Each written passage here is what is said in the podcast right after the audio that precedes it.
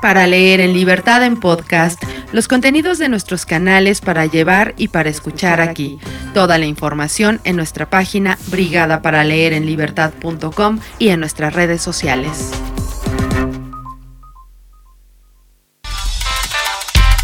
La entrevista. Para leer en libertad. ¿Qué tal? Buenas noches. Soy Paloma Saiz y esta es una transmisión de la Brigada para Leer en Libertad y que estamos cumpliendo eh, en estos días 11 años de existencia y ni siquiera la pandemia ha logrado vencernos. Y para celebrar estas actividades hemos decidido hacer una serie de charlas con escritores extranjeros de mucho renombre. Y el día de hoy empezamos ni más ni menos que con un escritor cubano reconocido en todo el mundo, traducido a muchos idiomas y editado en casi todos los países del mundo. Me refiero a Leonardo Padura, a quien conozco desde hace mucho tiempo y que además presumo que es mi amigo.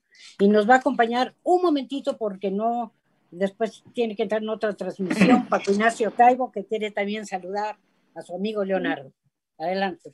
¿Qué compadre? ¿Cómo estás? Hola, hola, hola. ¿Qué tal, Paco? ¿Qué tal, Paloma? Un placer esto, estar con ustedes esta noche y, por supuesto, con todos los amigos eh, mexicanos que, que, participan de esta actividad. Para mí es un honor eh, poder abrir esta, esta temporada, esta es la oncena temporada, ¿no? La oncena temporada. Tienen más temporadas que, que Juego de Tronos. Así es. Mira, eh, ¿sabes qué? Quisiera yo empezar esta charla haciendo un recordatorio de quién es Leonardo, quién era Leonardo Padura antes de ser tan famoso como lo es ahora. Lo conocí en el año de 1986, cuando acompañé a Paco Ignacio a La Habana, ya que se iba a fundar la Asociación Internacional de Escritores Policíacos. Y Leonardo cubría ese evento como periodista, ya que era un joven que escribía reportajes, artículos y ensayos sobre literatura, música y sobre béisbol. Un poco después lo invité al Festival Internacional de Música del Caribe, que por cierto es el mejor festival que ha habido de, música del Caribe, y ya que él además era un especialista en salsa. A partir de ahí nos hemos visto en varios festivales como la Semana Negra, muchos encuentros como Puebla, Acapulco, Ciudad de México, Tres Fronteras, La Habana, Milán, San Malo, Perulla y en varias ferias de libro. Y la vida complicada de todos nos ha llevado a vernos menos de lo que quisiéramos. Pero para los que no lo sepan, eh, Padura ha recibido 25 premios, entre ellos, y por nombrar solamente algunos, el Princesa de Asturias, el Hamet, de, de que es el premio que se da en la Semana Negra por otros eh, colegas escritores, eh, Artes y Letras de Francia y el Premio Nacional de Literatura. En Cuba. Por supuesto, cuando hablo el Premio Nacional es de Cuba. Eh, y bueno, eh, eh, me, me, da un gran placer de verdad este, que estés aquí con nosotros. Para nosotros es eso. No, no creas que son 11 temporadas. Tenemos 11 años con la Brigada para Leer en Libertad. Es esta asociación civil dedicada al fomento a la lectura y a la recuperación de la historia de México que, que, bueno, que es una asociación civil sin fines de lucro, que no tenemos casi eh, apoyos, eh, eh, como de, de, de, todo el tiempo que nos estén apoyando, sino de vez en cuando tenemos algún, algún apoyo y hemos logrado sobrevivir. Quiero decirles para, para, para porque no sé si, si, si lo sabes bien, pero bueno, hemos editado más de 220 títulos de libros, ¿sí? que eh, todos han sido eh, regalados. ¿sí? Eh, debemos de haber puesto en circulación, yo que sé, ya no sé, ya perdí la cuenta, pero debe de estar por los dos millones de libros que hemos regalado en estos 11 años. ¿sí? Y nos dedicamos a hacer ferias de libro, pero bueno, pues como nos agarró la pandemia, pues entonces las ferias de libro han estado suspendidas o hemos hecho alguna virtual, pero bueno, este, afortunadamente a través del Internet nos hemos, nos mm. hemos este, podido sostener. Entonces, bueno, quisiéramos que nos contaras qué, cómo, qué ha sido, qué, qué, qué has, cómo, cómo te decidiste escribir, qué, cómo, cómo tu vida como periodista, cómo das el salto a, a, a, escritor de novelas, ¿sí? Cómo das el salto al cine, en fin, empieza a contarnos cosas de tu vida. Bueno, muchas gracias Paloma, bueno, y a todos los que tienen que ver con, con este mm, precioso eh, proyecto. Realmente mm, te oigo hablar de, de cifras, de títulos y, y, de ese gesto eh, maravilloso de poder eh, regalar los libros y acercar de esa manera a muchas personas que, que pueden tener un, un acceso difícil a, a ese artículo que, que, casi se ha convertido en un lujo en determinadas sociedades por los precios que tiene y realmente, bueno, todo, todo mi respeto y mi admiración por esa, por esa labor que, que han hecho. Mira, Paloma, bueno, tú me conoces eh, mucho y desde hace muchos años. Eh, diste un salto del 86 al, al 90 eh, y se te olvidó eh, el 88, la primera semana negra, cuando coincidimos allá en el, en el museo, en la primera semana negra. Yo soy de los, tengo ese, ese es uno de mis orgullos, soy fundador de las Semanas Negras de Literatura Policial. Y en esa época que yo asisto a aquella primera Semana Negra del año 1988, bueno, yo tenía en esos momentos 33 años, eh, había publicado mm, una primera novela y un libro de ensayo, había hecho mucho periodismo desde el año 1980. Yo me vinculo, mm, me graduó de la Universidad de La Habana, soy filólogo de, estudios académicos mm, y, me vinculo a una mm, revista mensual cultural que se llama, se llama, existe todavía, el Caimán Barbudo, y después paso a un vespertino diario Juventud Rebelde, donde tuve la oportunidad con otro grupo de, periodistas muy afines y amigos muy cercanos, Ángel Tomás González, Emilio Suri Quesada, de hacer eh, un periodismo que era diferente al que se hacía en Cuba en esos momentos y fue una verdadera revolución dentro del periodismo cubano. Paco fue testigo muy cercano de ese, de ese proceso porque participó acá con nosotros en algunos seminarios sobre el nuevo periodismo y, y nos ayudó mucho en la actualización de, de una bibliografía que, que, en Cuba no existía.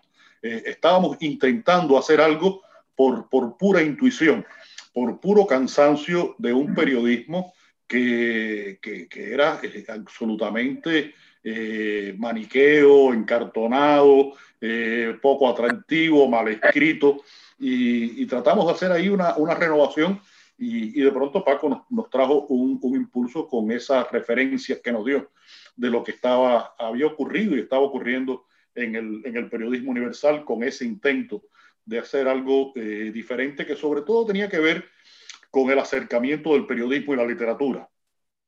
En esos años yo publiqué muchos eh, reportajes de cosas eh, de la historia no oficial cubana sobre todo y, y hice todas esas mezclas posibles de, de, narradores, de perspectivas, de estructuras diferentes en, eso, en esos textos periodísticos.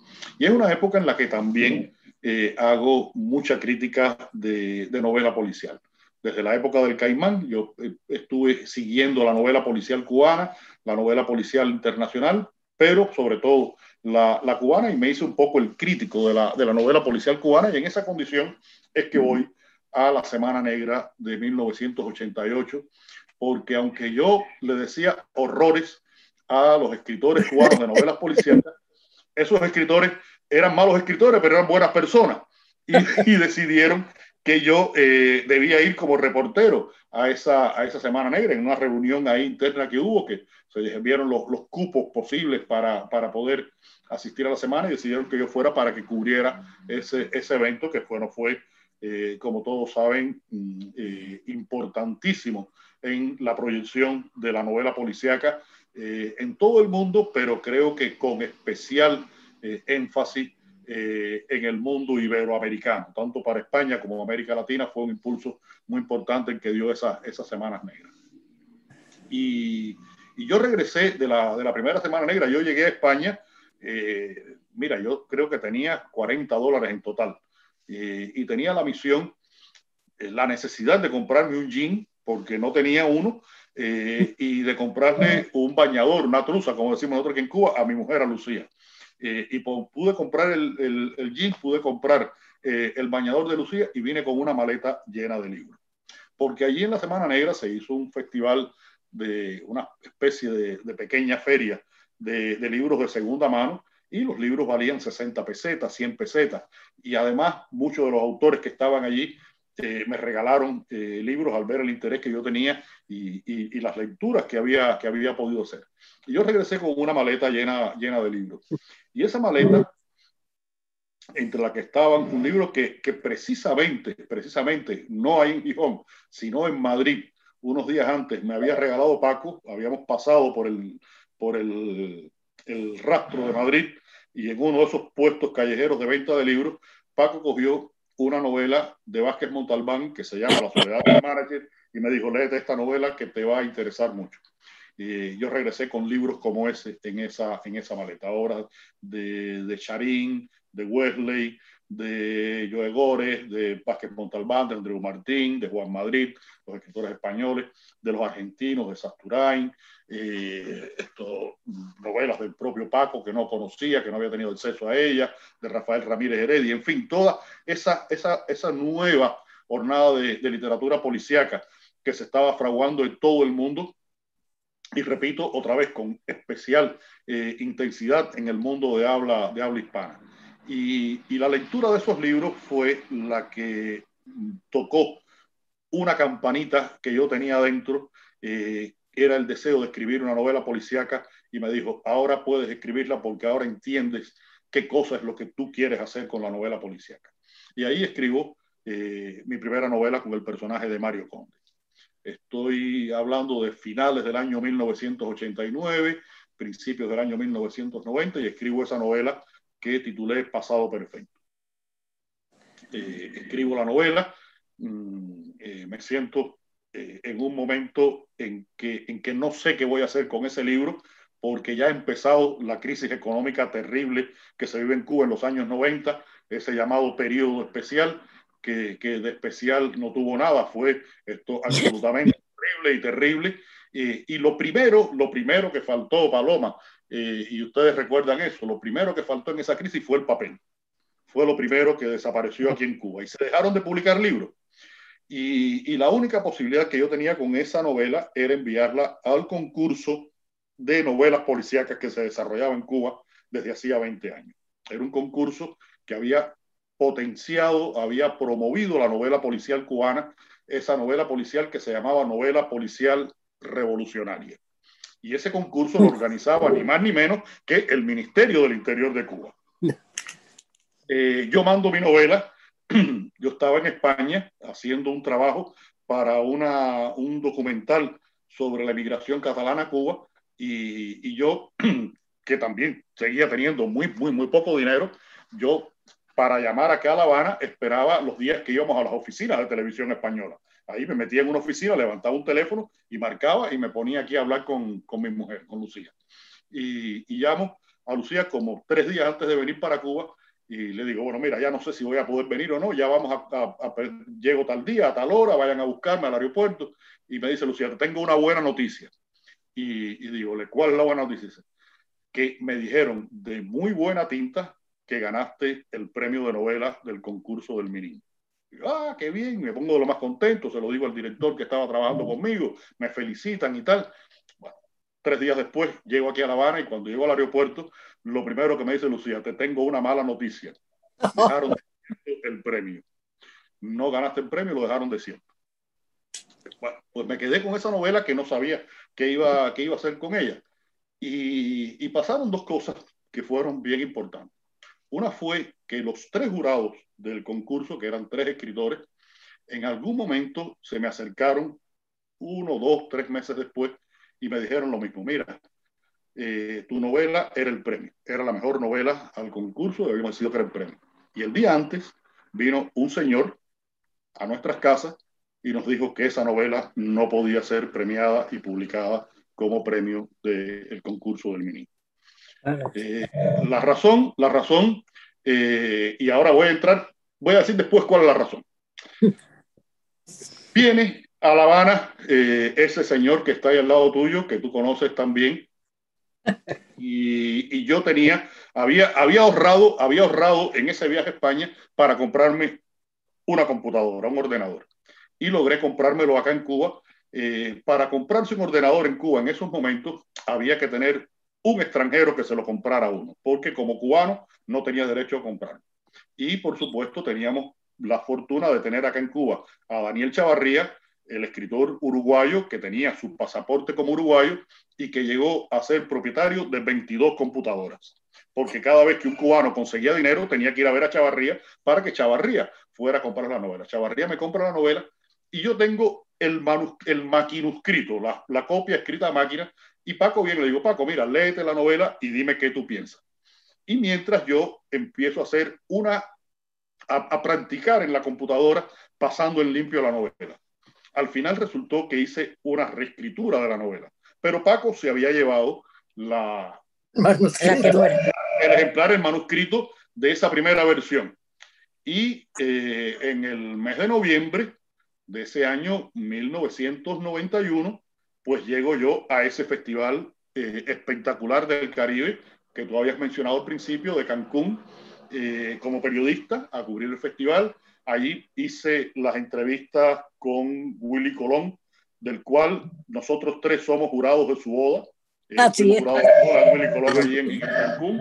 Eh, entrevisté a Willy Colón, entrevisté a Johnny Ventura, entrevisté a, a Papo Luca, a Papo Luca. Es decir, hice, hice varias entrevistas ahí y lo primero que me pasó, lo primero que me pasó es que cuando llego y me encuentro con Paco, le digo, Paco, ¿te leíste mi novela o no?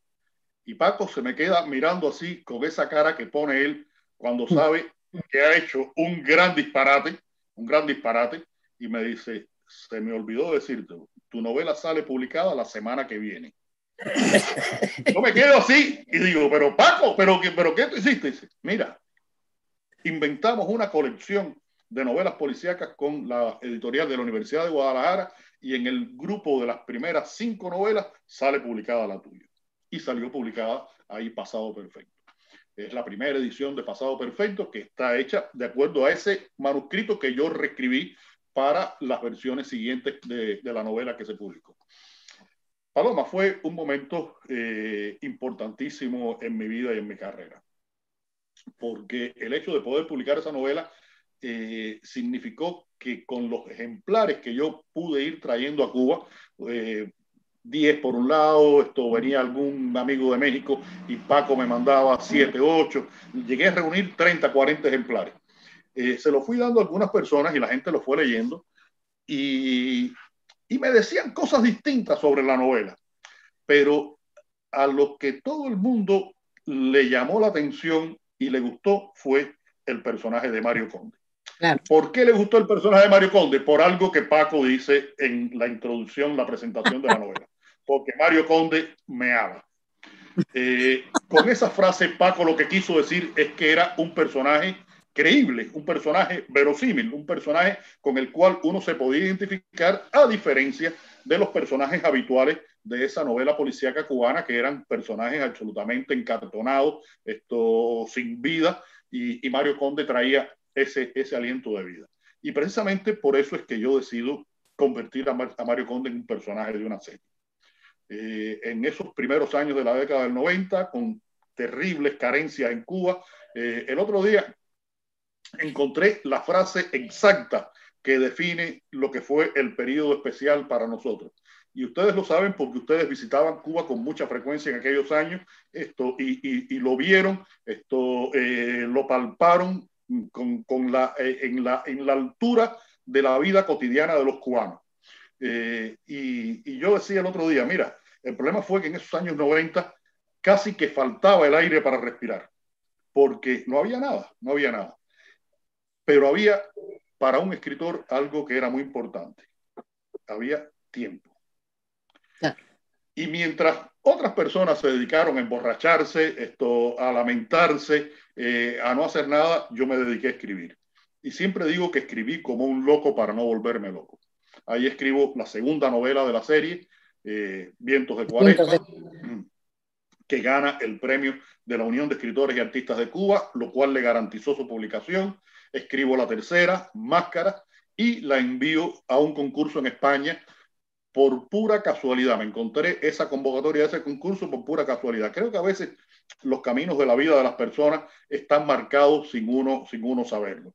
Y yo un día llegué a la Unión de Escritores y vi en un mural ese, esa convocatoria, ese concurso, y dije, bueno, no tengo qué hacer con esta novela, porque había tenido la posibilidad de eh, vincularme a, a, la editorial, no sé si ya era grupo o era editorial Planeta eh, en México en esos años, que la estaba, estaba al frente de ella, era uno de sus directivos, un viejo colega nuestro, Jorge López Alba, eh, y Jorge me dijo, no, no, te voy a contratar las novelas y te las voy a publicar y te las vamos a pagar bien y tal. Eh, viene la crisis del 94 en, en, en, América Latina completa y en México específicamente, y, y, ese proyecto desaparece. Y yo estoy en el 95 con esta novela sin saber qué hacer y veo esa convocatoria al premio Café Gijón y mando la novela. En ese mismo momento es cuando yo decido dejar mi trabajo como periodista. Yo había trabajado primero en esa revista, el Caimán Barbudo, después en el periódico Juventud Rebelde, y después pasé a otra publicación, una revista cultural que se llama La Gaceta de Cuba. Y ahí estuve cinco años como jefe de redacción. Pero llegó un punto en que ya yo no quería seguir vinculado a nada que me alejara del trabajo de la escritura. Y, y estaba agotado con ese trabajo que tenía que ver con, con los autores, eh, era un momento en que se habían reducido tanto las revistas en Cuba que esa que se estaba publicando, pues había cada, en cada número había material para cuatro números y había que decirle a 25 autores por qué su trabajo no eh, entraba en la revista y era muy desagradable, era muy desagradable. Y yo dije, bueno, yo me voy, me voy de aquí y me voy para mi casa a vivir de lo que encuentre. En ese momento aquí en la casa había 400 dólares, 400 dólares que nos había pagado Gonzalo Celorio eh, en la Dirección de, eh, Cultural de la UNAM por la publicación de una antología de cuentos cubanos que se llamó El Submarino Amarillo. Creo que ustedes recordarán esa antología. Eh, y El Submarino Amarillo. Y era todo el dinero que, que teníamos, mm, Paloma. Y yo dejo el trabajo, la novela está allá en el concurso, pasan los meses, pasan los meses, pasan los meses, no sé nada, dejo de trabajar el 31 de diciembre y el 13 de enero recibo una llamada de España, que había ganado el premio Café Gijón de novela. Eh, mi vida cambió, mi vida cambió. En ese momento, de pronto, había ganado 2 millones de pesetas, 16 mil dólares, que en Cuba eso era como 16 millones de dólares. Volverte eh, millonario. Eh, no, no, no, me volví millonario en un instante, millonario en un instante. Y, y me pasó entonces algo que fue realmente el premio gordo. Y es que dos meses después me llamó Beatriz de Moura, la directora de Tusqués Editores, y me dijo que estaban interesados en publicar la novela y a partir de ahí me vinculo a Tusqués. Esto pasa en el año 96, en el 97 sale Máscara, en el 98 se publica Paisaje de Otoño y cierro la tetralogía de Conde. Y tengo varias ideas en mente de cosas que quería escribir y, es el momento en que digo, yo me sentía, ya con la cuarta novela de la serie, con Paisaje de Otoño, yo me sentía preso de una estructura.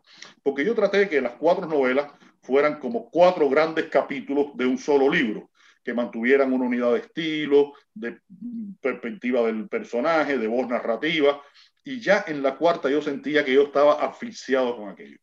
Y es cuando decido escribir la novela de mi vida. La novela de mi vida que es una novela que tiene como personaje central a José María Heredia, el gran poeta cubano-mexicano, eh, que, que, bueno, de principios de, del siglo XIX, el primer romántico de la lengua, el primer exiliado cubano, el primer hombre que habla de Cuba como la patria cubana, eh, con una larga eh, trayectoria eh, literaria eh, y jurídica y civil en México después, en, el, en su largo exilio mexicano, donde muere en el año 1839, había nacido en Cuba en 1804 y muere en el 39 en México, joven, como todos los románticos, muere Heredia, y yo escribo una novela sobre este personaje, pero desde una perspectiva contemporánea. Hay un grupo de escritores en el presente que replican un poco en los dramas de, de Heredia.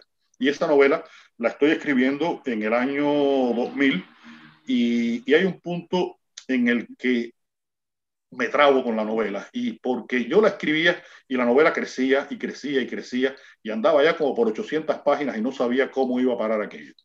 Y es el momento en que la editorial con la que yo estaba publicando en Brasil me llama y me dice, mira, tenemos un proyecto de novelas con eh, escritores, novelas más o menos policíacas protagonizadas o con personajes importantes de un escritor.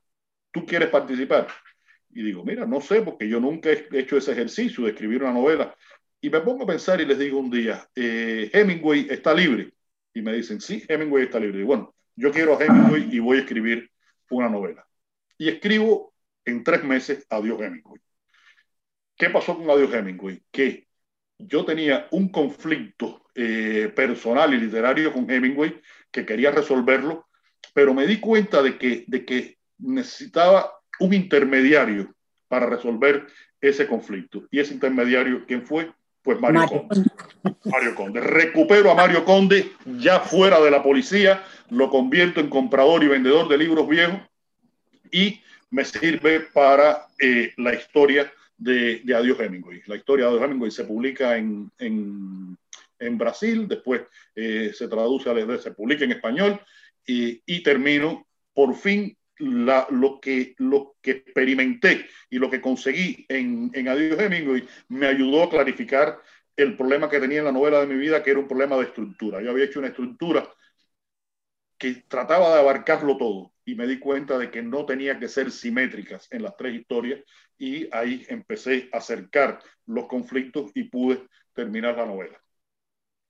Publico eh, la novela de mi vida en el año 2001 y eh, a partir de ahí empiezo un trabajo en el cual voy escribiendo novelas en las que aparece Mario Conde y novelas en las que no aparece Mario Conde.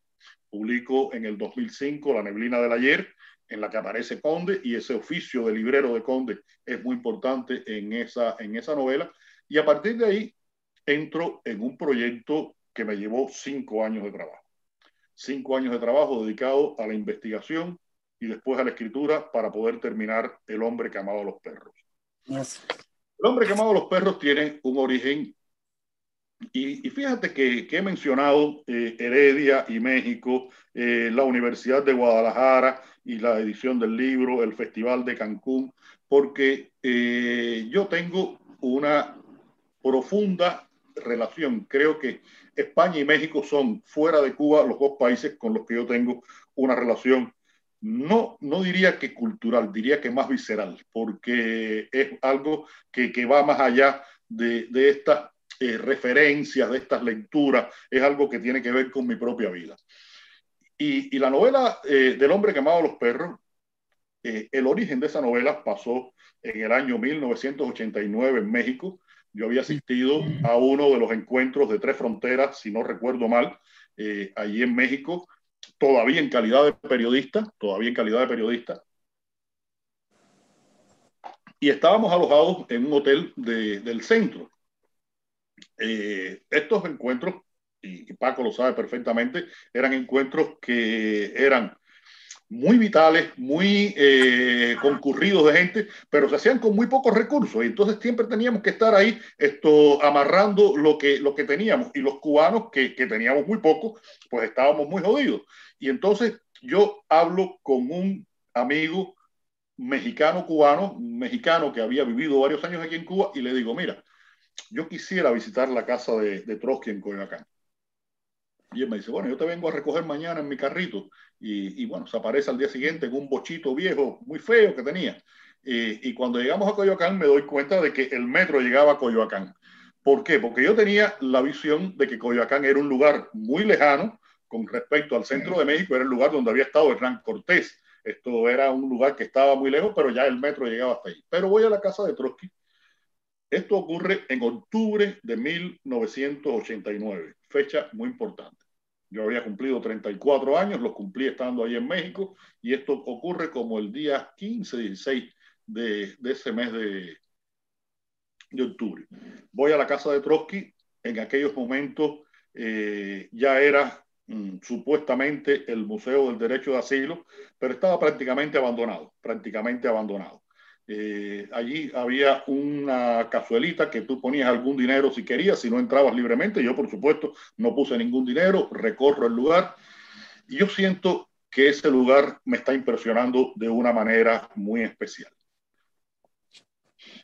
me voy de ahí con esa, con esa impresión de que, de que, de que ahí está pasando algo que, se relaciona conmigo. Pero es que estaba pasando algo que se relacionaba con el mundo, porque 15 días después cae el muro de Berlín.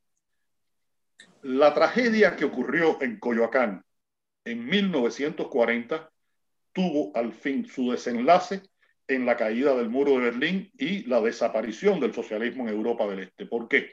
Porque en ese momento en que se produce el asesinato de Trotsky en México, estaba llegándose al fin de una evolución, un desarrollo posible de la utopía igualitaria. Stalin la había pervertido al punto, de que ya esa, esa utopía era, era impracticable y termina hace un largo epílogo que termina en 1989 con la caída de Berlín y después ya la desaparición de la Unión Soviética. Pues bueno, yo hago toda la investigación para escribir esta novela, finalmente la publico en el año 2009. Eh, eh, en esa novela, por supuesto, no aparece el personaje de Mario Conde, tampoco aparece en, eh, en la novela de mi vida.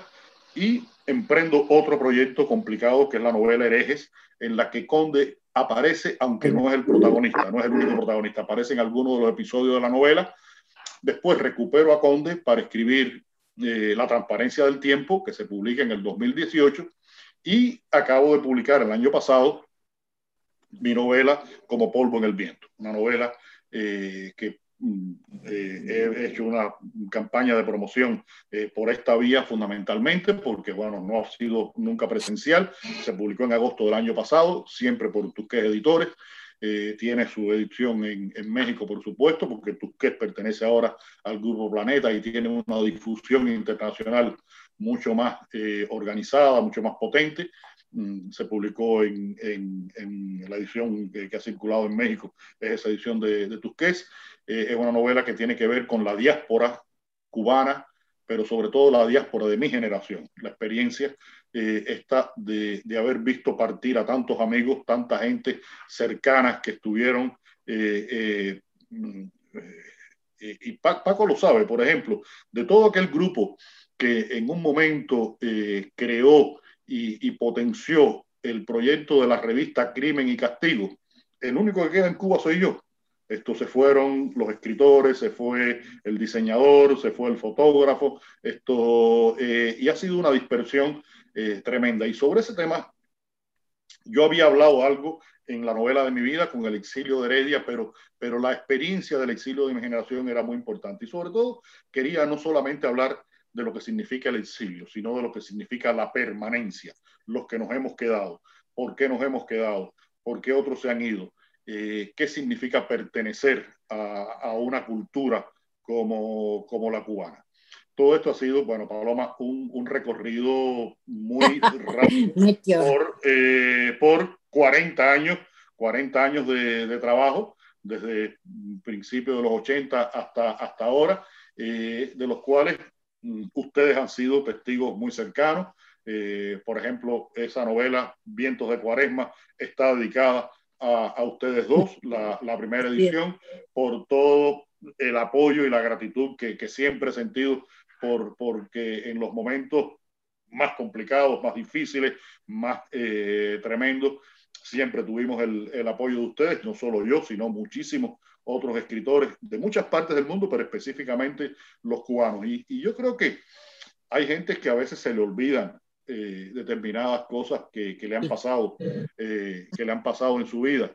Pero, pero creo que, que la gratitud es algo que uno debe preservar eh, como algo esencial entre los valores de, de las personas.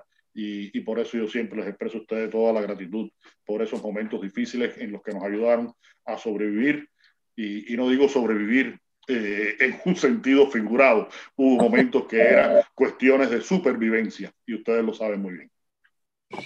Compañeros, somos amigos y como amigos eh, siempre habrá que apoyarse, pero además hemos sido no solamente amigos, sino compañeros de muchas cosas, ¿sí? Así que bueno, no sabes. Y, cómplices, y, cómplices de, y cómplices de muchos complots que hemos. Pero de muchos.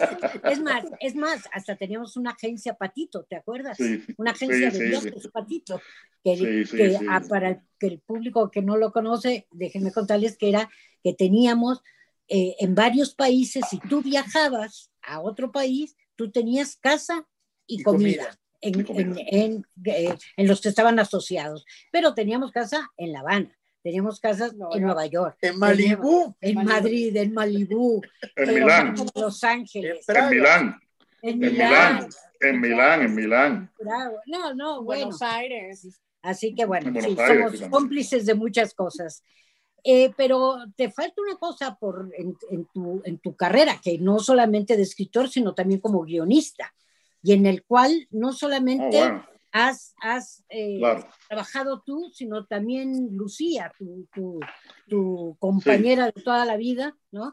Que ha- han hecho varias eh, series para, para Netflix, hicieron una serie con, con cuatro de las novelas de, de Sí, Mario sí. Conde y Sí. además, pero además también participaron en una película con muchos otros eh, directores en los cuales ustedes hicieron varios guiones, ¿no?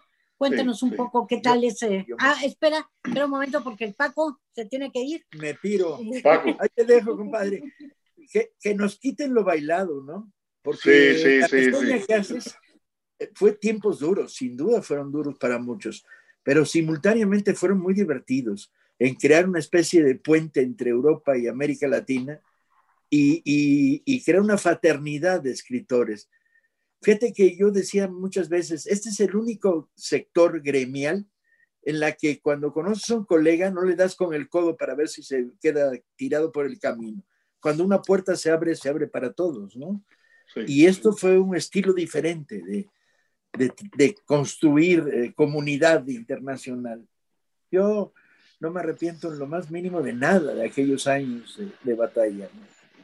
No, no, no, y hay que, hay que realmente, hay que reconocer lo, que, lo importante que fue, y lo dije desde el principio, Eh, pero no solo para la literatura policial, aunque hubo un énfasis especial en la, en la literatura policial, por supuesto, por todos estos eventos que se organizaron, en los que tuvimos la posibilidad de participar, en los que seguimos participando, eh, afortunadamente, y, y fue un crecimiento de, de algunos escritores como, como Santiago Gamboa, eh, como José Manuel Fajardo, todo en, en mi propio caso, escritores que éramos mucho más jóvenes en, en esos momentos. Eh, los más viejos eran jóvenes y nosotros éramos mucho más jóvenes, mucho más jóvenes y tuvimos un crecimiento muy importante y un apoyo eh, gracias a, todas estas conexiones que, que, se desarrollaron en estos años y, y que, bueno, los tiempos cambian, las condiciones son diferentes, ya no, no tenemos la, las mismas posibilidades de, de, hacerlo, pero lo que hicimos fue realmente un proyecto muy hermoso, muy hermoso, Paco. Y muchas gracias por tu, por tu ayuda en todo el tiempo. Hasta luego, Paloma. chao, chao. Oye, bueno, Paloma, vamos a hablar de cine. Vamos a hablar anda, de cine. Vamos a hablar de cine. Ver, Mira, eh, yo tengo una, una relación muy mmm, estrecha con el cine en el sentido de que, de que soy tan consumidor de literatura como de cine. Y, y, y, confieso, en los últimos dos, tres años soy un gran consumidor de series, más que de películas eh, propiamente dichas. Y, y, por eso en los años 90 escribí algunas cosas para, para el cine, eh, primero unos documentales, después unos cortos de, de ficción eh, que se hicieron aquí en Cuba con producción cubana, uno con producción española, este de que hablé en un momento de cuando fui a España y me, y me pude después comprar mi, mi, computadora. Y a finales de los 90 eh, escribí el primer guion de largometraje, eh, ese lo escribí a cuatro manos con Daniel Chavarría. Tenía un título eh, encantador ese proyecto, se llamaba Paco Chevrolet, eh, y después los productores le cambiaron el título para que se hablara de La Habana y le pusieron Malavana, esto que es un título horrible. Esa película tuvo muy mala suerte eh, en su postproducción, en su promoción después, y, y es prácticamente una, una rareza eh, encontrarla. Pero, pero me mantuve vinculado al cine y, y finalmente eh, en los últimos 10 años he tenido un trabajo bastante intenso. En el 2009, recién publicada la, El hombre que amaba a los perros, el productor español eh, Álvaro Longoria eh, me pidió que participara en ese proyecto que se iba a llamar Siete días en La Habana. Siete días en La Habana porque iban a ser siete historias de siete directores distintos que ocurrían cada un día de la semana eh, acá en La, en la Habana. y yo le puse una sola condición, de que yo trabajaba si Lucía trabajaba conmigo. ¿Por qué le puse esa condición? Ya yo había experimentado varios trabajos para, para cine con la ayuda de Lucía y que no se habían filmado, se habían quedado pospuestos, estaban por ahí dando vueltas y, y me había dado cuenta de que Lucía tiene mucho más perspectiva para la escritura del cine que yo. Yo a veces me pasa eh, que soy un poco novelista escribiendo para el cine. Lucía tiene eh, esa, esa capacidad porque ella se formó fundamentalmente como directora de cortometrajes en una empresa de cine que había acá en Cuba y que cerró en esos años del, del periodo especial. Y bueno, escribimos varios de los guiones para Siete Días en La Habana eh, y de ahí surgió una relación con un director francés muy importante, uno de los grandes directores de estos momentos, Laurent Cantet, porque el, lo que el proyecto que le propusimos a él hacer partía de una idea de él, partía de que él había leído esa novela mía que se llama La novela de mi vida y quería un episodio de esa novela llevarlo al cine. Y hicimos un pequeño guion, eh, él lo, preparó y tal, y en un momento determinado me, llama y me dice, mira Leonardo, no quiero hacer esto en un corto de 15 minutos, esto merece un largometraje. Pues bueno, se filmó otra cosa para Siete Días en La Habana y después apareció finalmente un pequeño financiamiento, muy pequeño, para poder escribir el guion de lo que resultó Regreso a Ítaca. Regreso a Ítaca es una película que también tiene que ver con el tema del exilio eh, de mi generación, pero con una perspectiva diferente, porque es la perspectiva del que se fue de Cuba y regresa a Cuba porque decide quedarse en Cuba, en un momento en que era muy difícil hacer ese tránsito hacia, hacia Cuba. Y hicimos la película, la película se estrenó en el, en el 2015, eh, fue censurada en el Festival de Cine de La Habana, no se pudo poner en el Festival de Cine de La Habana, finalmente se vio en un festival de cine francés acá en Cuba, pero la película ganó un premio en Venecia y un premio en Biarritz, y a partir de ya el director no quiso mandarla a más festivales, porque él es un director que eh, es como un poco alérgico a, lo, a los festivales, y, yo entiendo su, razón. Y, y, después vino el proyecto de hacer eh, cuatro estaciones en La Habana. Los productores, varios productores habían pasado por Cuba con la idea de poder hacer alguna de las películas con el personaje de Mario Conde y se habían frustrado todos esos proyectos. Pero bueno, finalmente eh, un productor alemán, Peter Naderman, y un productor español, eh, Gerardo Herrero, eh, asumieron ese, ese proyecto, se hicieron las negociaciones y me pidieron que yo escribiera el guion de una de las películas para la serie. iba a ser una serie de cuatro películas. Y yo le dije, bueno, la condición es que trabaje con Lucía. Sí, sí, perfecto, ningún problema. Y escribimos ese primer guion. Y en la búsqueda de, de, la financiación me dijeron, mira, sería bueno, en vez de trabajar con uno, en esa búsqueda de financiación, trabajar con dos guiones. Bueno, finalmente terminamos escribiendo los cuatro guiones, Lucía y yo. Y, y fue muy satisfactorio ese trabajo porque la serie llegó a la, a la plataforma de Netflix, desde, por la cual fue vista en toda eh, América, desde Alaska hasta la Patagonia. Eh, obtuvo el premio platino a la mejor miniserie del año 2016 y eh, finalista del premio el que se da en México a la, a la, serie, que ahora no recuerdo, y fue finalista de ese, de ese, premio que lo ganó, lo ganó Narcos. Imagínate, una súper, súper, súper producción. Eh, Narcos, todavía era, estaban las Narcos colombianas, todavía no se habían firmado las narcos de, de las temporadas de México.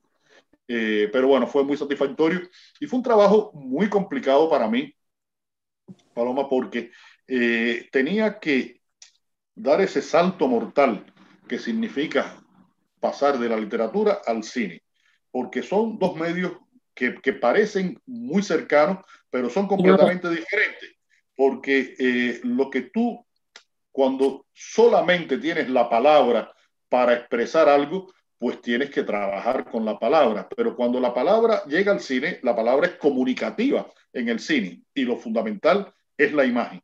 Entonces tienes que hacer toda una serie de transformaciones muy profundas en el texto literario para adaptarlo a, al cine. Y, y la premisa nuestra fue preservar el espíritu de las novelas y en lo posible el argumento de las novelas, pero crear algo nuevo, algo diferente que tuviera un, una función y cumpliera esa función de manera audiovisual, es decir, un producto hecho para el cine. Claro. Sí, sí, la verdad es que es bien difícil, ¿no? Pasar de la literatura al cine o del cine, ¿no? Eh, porque eh, siempre tratas de, de, contar en el cine todo lo que pasa en una novela, es súper difícil. Son dos idiomas diferentes ¿sí? que hay que saber. Y la verdad es que, que has tenido éxito en los dos. ¿sí? Afortunadamente. Afortunadamente, mira, es, son eh, las compensaciones que tiene eh, este, este trabajo. Eh, es un trabajo muy solitario, muy dedicado, eh, que tienes que tener todos los sentidos en función de lo que, está, de lo que estás haciendo. a veces hay días en que, en que no salen las cosas o, salen y, te das cuenta de que de lo que has hecho es algo que, que no funciona. Y, y, sobre todo porque, porque creo que el, el, el, escritor, el escritor debe afrontar su profesión con la mayor seriedad posible. Y el principio de la seriedad es el respeto hacia uno mismo. Uno tiene que respetarse a sí mismo para que lo que uno eh, hace que en su, en su, trabajo sea respetado por los otros. Porque, eh, y, lo sabemos, hay escritores que, que, tienen mm, eh, tendencias y, y comportamientos eh, en su propio trabajo que, que, no son los más adecuados, pero, pero creo que ese es un principio que, que es muy importante y que, y que deberíamos respetar. Así es. Y concuerdo absolutamente contigo porque yo no soy escritora, pero vivo con un escritor, ¿sí? El cual se pasa en las noches, viene y me despierta y me dice, soy un pendejo, ya no sé escribir, ya no puedo hacer eso, ya no valgo para nada, ¿sí? Una hora después regresa y dice, soy un genio, soy un verdadero genio, todo está saliendo. Entonces entiendo muy bien eh, eh, cómo, qué es lo que estás tratando de transmitir de, de, de lo difícil. Esa, esa, esa angustia, de... esa angustia de la, de la creación y, y después, bueno, las la recompensas que, que te puede dar. Mira, lo, los premios, los premios son, son muy importantes para la carrera de un escritor, pero uno tiene que asumir eh, incluso esos reconocimientos con absoluta modestia. Porque le decía el otro día eh, en una entrevista a un periodista, de, mira, el problema que tienen los premios es que son muy lindos, pero los premios no te ayudan a escribir tu próxima novela. No. La próxima novela la tienes que escribir tú. Y a veces los premios significan una carga para escribir esa próxima novela y, y, a veces te sacan meses de tu trabajo porque tienes que estar haciendo toda la promoción que significa el premio, eh, dando entrevistas. Eh, es decir, que uno tiene que tener mucho cuidado con esa parte que, que, es satisfactoria, alimenta el ego, pero que no te resuelve tu gran problema, que es la próxima novela, el próximo libro que vas a escribir. Ah. Me gustaría eh, leerte algunos de los mensajes que nos están llegando. Dice José Antonio Blancas, dice, hola, espero gustoso esta entrevista, estoy leyendo la, la novela de Leonardo. Marvin Verdalles Mach dice, saludos desde Chetumal, abrazo apretado para escuchar esta entrevista. Claudio Gianoli, buenas noches, Paloma, muchísimas gracias por esta excelente entrevista. El presidente AMLO recomendó, eh, no sé si lo sabes, en una de sus sí, mañaneras sí. recomendó el, el, el, hombre que amaba los, los perros. Eh, Fritz Glockner saluda, ¿sí? Tu gran amigo Fritz nuestro, Glockner. Nuestro carnal. Así es. Eh, hay, eh, hay una chica, en, eh, alguien en Querétaro está leyendo eh, El hombre que amaba a los perros. Dice, mi escritor favorito es Leonardo Padura. Dice, y Yatzel Roldán. Eduardo Castillo dice, un, gran, un escritor de novela, un gran escritor de novela policiaca. Ana María Vázquez dice, felicidades, gran trabajo. Gabriela Guerrero dice, abrazos, Padura. Gerardo García, García dice, pregunta, ¿cuál es el futuro de Mario Conde? Y saluda a todos. No, no, Lo voy a responder y después. Así. Lorena dice, abrazo a los tres y desde el Festival de las Letras de Nayarit. Eh, dice, Yatzel Roldán dice, amamos a Conde. Eh, Leda Sainz dice, qué gusto poder oírlos y platicar. Andrés Ruiz, una brillante conversación con tres personajes entrañables. Eh, dice, qué buenas anécdotas, dice Ana María Vázquez. En fin, dice Leonardo, la pandemia ha venido a cambiar un poco la temática de los géneros como el de terror. ¿La novela negra sigue intacta o sientes que ha cambiado este último año? Y bueno, siguen llegando, sobre todo, siguen llegando diciendo que, que bueno, que saludos, abrazos y que, y que, y que eres el mejor. Muchas gracias, muchas gracias a todos por la atención, por los mensajes, por las cosas bonitas que, que, nos dicen. Y como nos quedan unos pocos minutos, voy a responder sobre todo esas dos preguntas, la del futuro de Conde y, y lo que ha significado la pandemia, desde mi punto de vista.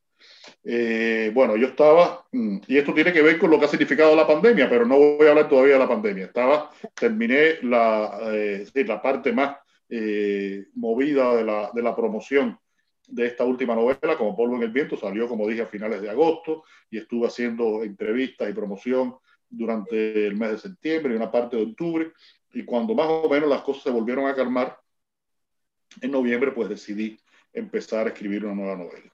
Y en esa nueva novela convoqué otra vez al personaje de Mario Conde. Va a ser la novela, novela con el personaje de Conde.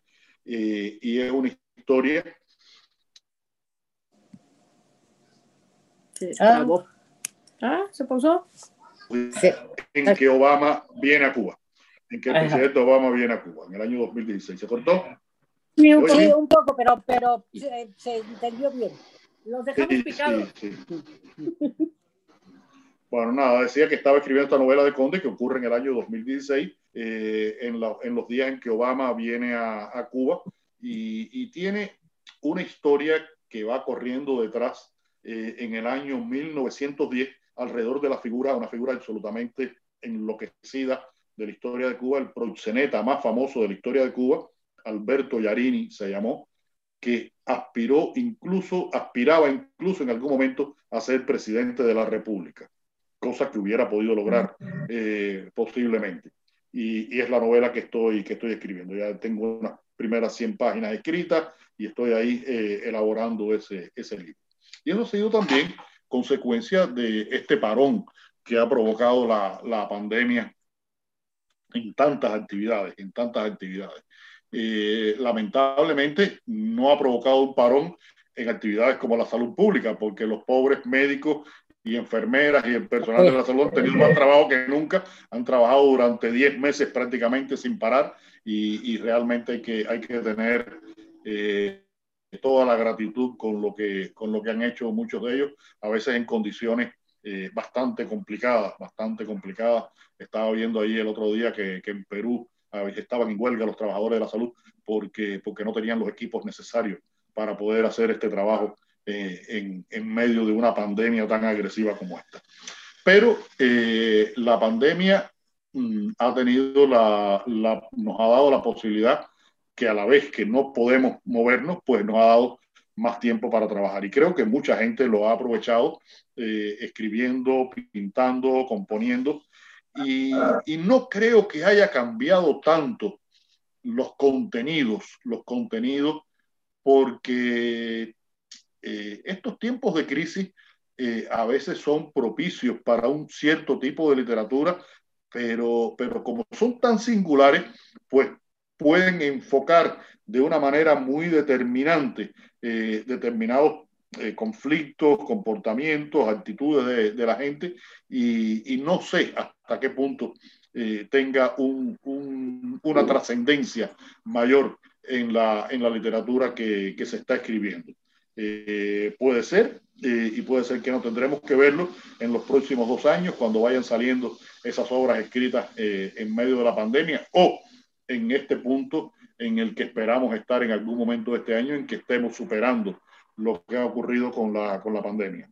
Sabemos, porque lo seguimos con mucho interés, que, que en México ha sido un proceso terrible, terrible, devastador.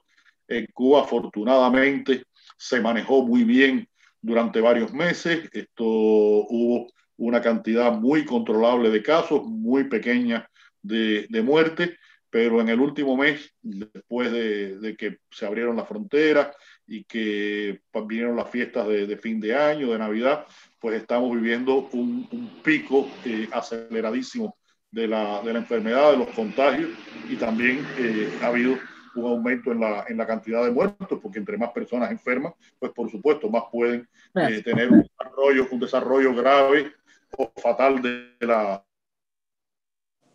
Ah, ah, ah, ah. Te perdimos. En la vacuna, en la vacuna cubana. ya, ya, ya te volvimos. Ya, ya, ya.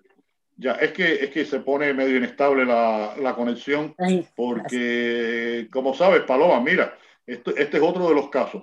Eh, a veces se dice que el embargo a Cuba es, un, es más propaganda que realidad. Bueno, pues mira, yo para hacer esta comunicación tengo que, con los datos móviles del teléfono, conectarme a una VPN que tengo en el teléfono y en la computadora para que me saque de Cuba, porque la plataforma Zoom no es compatible con las direcciones de IP cubanas por el embargo. Esto, entonces a veces es un poco afortunadamente funciona bastante bien y hemos, y hemos tenido una hora eh, bastante amable en cuanto a la comunicación. A la comunicación. y, y, nada, Paloma, te quería decir que te agradezco muchísimo esta, esta invitación. Eh, por supuesto, a Paco que nos haya acompañado, a Marina que ha organizado todo este. este... Sí, sí, te estás. Te, está yendo. Se te está yendo otra vez, pero, pero déjame decir una cosa eh, que la agradecida ¿sí? soy yo y todo el equipo de la Brigada para Leer en Libertad. De verdad, tenerte es, es en serio un, un placer y un honor tenerte con nosotros aquí. Pero además quiero comprometerte en una cosa. Quiero que rebusques entre tus cosas que no hayan publicado algún cuento por ahí que tengas perdido, que se lo puedas donar a la brigada para que podamos incluirlo en alguna antología y regalarlo a, todos los lectores mexicanos. ¿sí? Entonces, pues bueno, tú busca por ahí, seguro que algo tienes. Estoy y quiero, bueno, y quiero, quiero cerrar esta, esta conversación con una frase que tú dijiste que a mí me gusta mucho por todo lo que significa, que dice, soy un escritor cubano que necesita Cuba para escribir. Pues muchas gracias, Leonardo, y bueno, pues hasta la próxima, ya nos veremos en algún lado. Seguro, Paloma. Muchos besos para ti, para Marina, para todas las personas eh, que han participado hoy. Mis saludos, mi gratitud, y seguro que voy a buscar ese cuentecito, lo vamos a publicar y que nos vamos a ver muy pronto en un tiempo post-pandémico, donde podamos otra vez eh, abrazarnos y besarnos como hacíamos en los tiempos prepandémicos. Paloma. Un beso grande. Hasta luego. Chao. La entrevista. Para leer en libertad.